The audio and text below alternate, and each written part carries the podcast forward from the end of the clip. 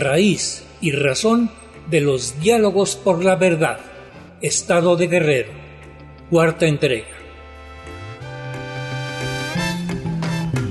Con el ego muy arriba y la conciencia por los suelos. A tantos años la historia comienza a ser memoria. Mientras el pueblo observa indiferente que en todos lados matan a su gente. Y tú bailando aquí en esta ocasión, dime qué haces para salvar a la nación. Para salvar a la nación. Chilpancingo, Guerrero. Comisión para el Acceso a la Verdad por violaciones a los derechos humanos cometidas entre 1965 y 1990 sesiones testimoniales públicas que han tenido escasa o nula difusión. 10 de diciembre de 2022, Día Internacional de los Derechos Humanos. Testimonio de Micaela Cabañas Ayala, hija de Lucio Cabañas Barrientos. Pobre de él, pobre de ella, el cielo se sacudió y ahora él vive feliz en una estrella donde no hay represión, pero no, no. Pobre de él, pobre de ella, el cielo se sacudió y ahora él vive feliz en una estrella. Pues, ¿cómo están? Veo que todavía no se juntan. A mí me hubiera gustado que, pues, platicar más con más muchos compañeros. Sé que están allá afuera. Perdón que me tenga yo que levantar, pero creo que sentada no, no los veo bien pues empezaría contándoles la pequeña historia entre mi papá y mi mamá. Esa historia de guerrilla, pero también de amor. Esa historia de, de mucha lucha por parte del maestro Lucio Cabañas y en, en un tanto recorrido de pueblo en pueblo, haciendo pueblo, en una comunidad, Santa Rosa de Lima, municipio de Coyuca, se conocen con la, con la señora Isabel Ayala. Y pues bailan toda la noche y al otro día mi mamá pues muy enamorada decide irse con el maestro. Y le toca vivir muchas cuestiones por ser una adolescente.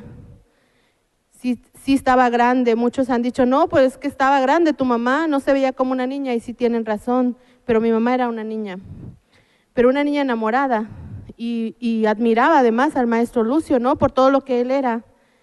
Y pues, pues en ese baile amaneció y al otro día pues se fue con él. Dejó las cubetas en el arroyo, las dejó llenas, cuenta mi abuela, o contaba porque ya no, ya no está conmigo se fue con él y le tocó vivir muchas cuestiones allá en la sierra. Le tocó estar en muchos enfrentamientos y le tocó también vivir la guerrilla muy de cerca. En ese recorrido por la sierra, pues yo fui procreada, ¿verdad? Este, se puede decir así, cómo, dónde, pero mi mamá en su historia de amor contó que sí hubo una boda en una orilla de un río, que si hubo un anillo de bejucos, que si hubo una corona de flores, un ramo de flores y que fue muy romántico y, y, lejos de la guerrilla, pues estaba también esa historia de amor de la cual su servidora nació. Lamentablemente, pues la lucha armada de, mis, de mi papá y de muchos otros que ahora están aquí, muchos que seguimos buscándolos y muchos que tuvieron que perecer, pues no terminó bien. Lamentablemente, la familia del maestro Lucio fuimos muy perseguidos, fuimos muy violentados. Finalmente terminamos en las garras del ejército y en, los, en las garras del mal gobierno. Un 27 de noviembre de 1974 fuimos llevados al campo militar número uno y fuimos vilmente secuestrados por el gobierno.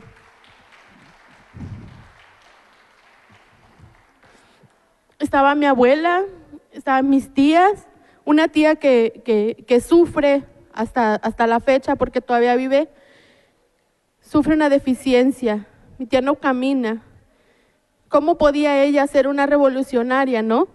Simple y sencillamente por llevar los apellidos Cabañas o por, por, por ser familiares o cercanos al maestro Lucio, tuvimos que sufrir muchas represiones todos ustedes y principalmente la familia Cabañas. Sufrimos lamentablemente desaparición forzada por parte del gobierno, por parte del ejército mexicano. Y fuimos a dar a esa cárcel clandestina, el campo militar número uno, donde su servidora llegó ahí de dos meses. Cuando en el alma se trae la lucha, como le sucedió, yo, yo. No importa que cortes cartucho, si aquí nada, nada pasó. Aquí nada pasó.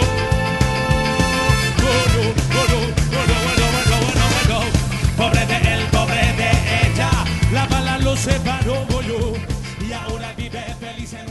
Cuando salimos de ahí, gracias a Dios con vida. Y después de haber pasado dentro de ese lugar muchas vejaciones y muchas violaciones a nuestros derechos humanos, incluida la tortura y las violaciones a los cuerpos y a la existencia de muchos familiares, fuimos liberados. Pero para poder ser liberados, mi mamá tuvo que tuvo que estar sujeta al innombrable gobernador que era de ese entonces. Fue violada por él. Cuando mi mamá salió de ahí, del campo militar, mi mamá ya llevaba un hijo en su vientre, el cual después tuvo, y porque fue producto de una violación, y porque esa persona era nefasta, y porque me horroriza hablar de él, el niño nació con malformaciones y a los seis meses murió. Lamentablemente, no hubo un acta de nacimiento de ese niño, pero las personas que conocieron muy de cerca a mi mamá la vieron embarazada y la vieron también sufrir por ese niño que finalmente falleció en el Hospital de Especialidades de los Niños en la Ciudad de México. Fue enterrado en el Panteón de Jaltianguis.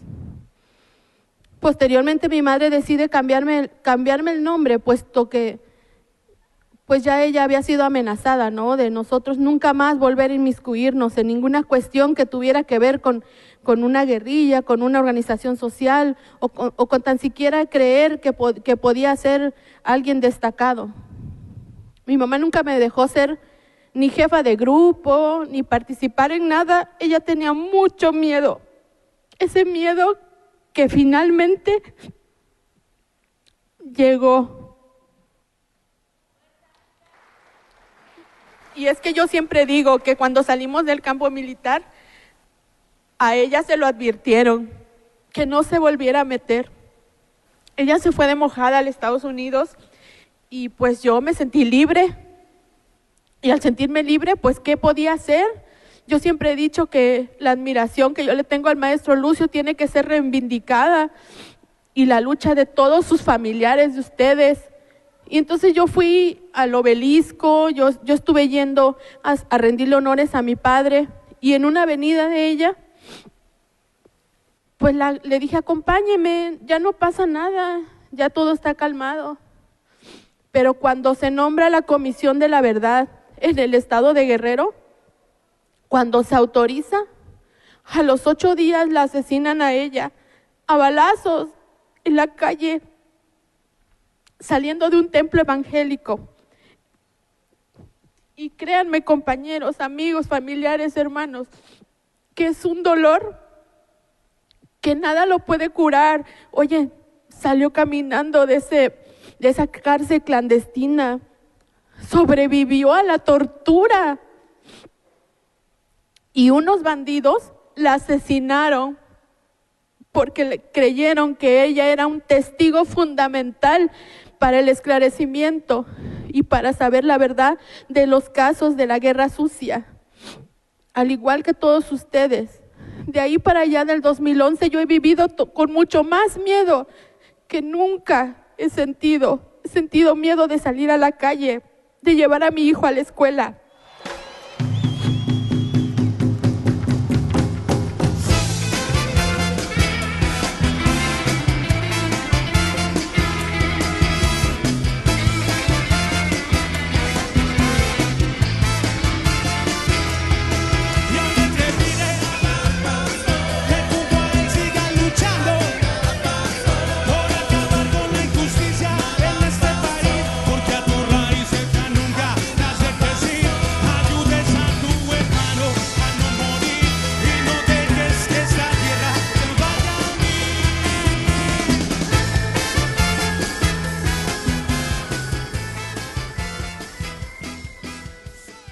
Hace como tres años para acá decidí ya no ser una víctima, decidí ser un sobreviviente.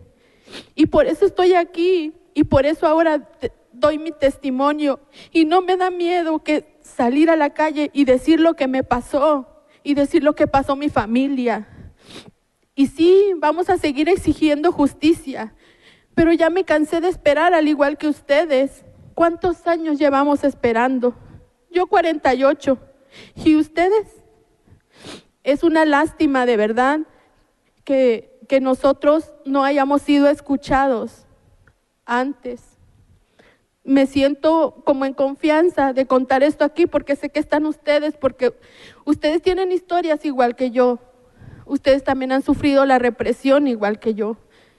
Y no les cuento todo porque me tardaría días en contarle todo, como lo que me hizo Ángel Aguirre, como lo que me hizo Peña Nieto, y siempre han estado detrás de mí y yo, yo no soy una amenaza para nadie, es todo lo contrario. Yo simple y sencillamente reivindico la lucha del maestro Lucio. Yo siempre grito por los desaparecidos. Y también me duele mucho lo que muchos de ustedes están pasando y los que se están yendo en una espera de justicia que no llega. Eso me duele y me va a seguir doliendo siempre. Pero más me duele cuando mi familia me dice, ¿cómo han avanzado los casos, Mica? No hay nada. Todavía no hay nada. Porque ¿saben qué? Todavía quieren seguirnos escuchando, que seguimos quejándonos de lo mismo. Ya no, ya no. Tenemos que hacer algo, pero para eso tenemos que estar todos juntos. Esa sería mi participación.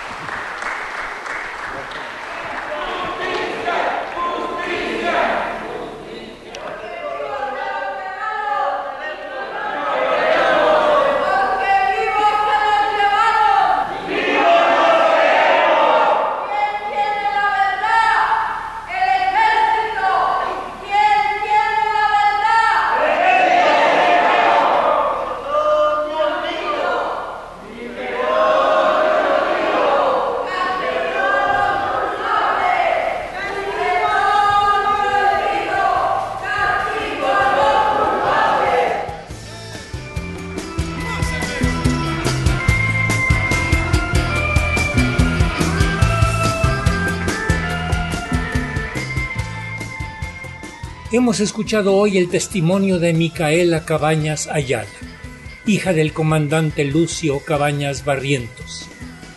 Quienes deseen conocer los testimonios de las siete sesiones realizadas en Chilpancingo, estado de Guerrero, dedicadas a dar a conocer algunas de las violaciones graves a los derechos humanos durante la Guerra Sucia, pueden encontrarlas en Diálogos por la Verdad en Internet. La música con la que acompañamos hoy este programa es de Panteón Rococó.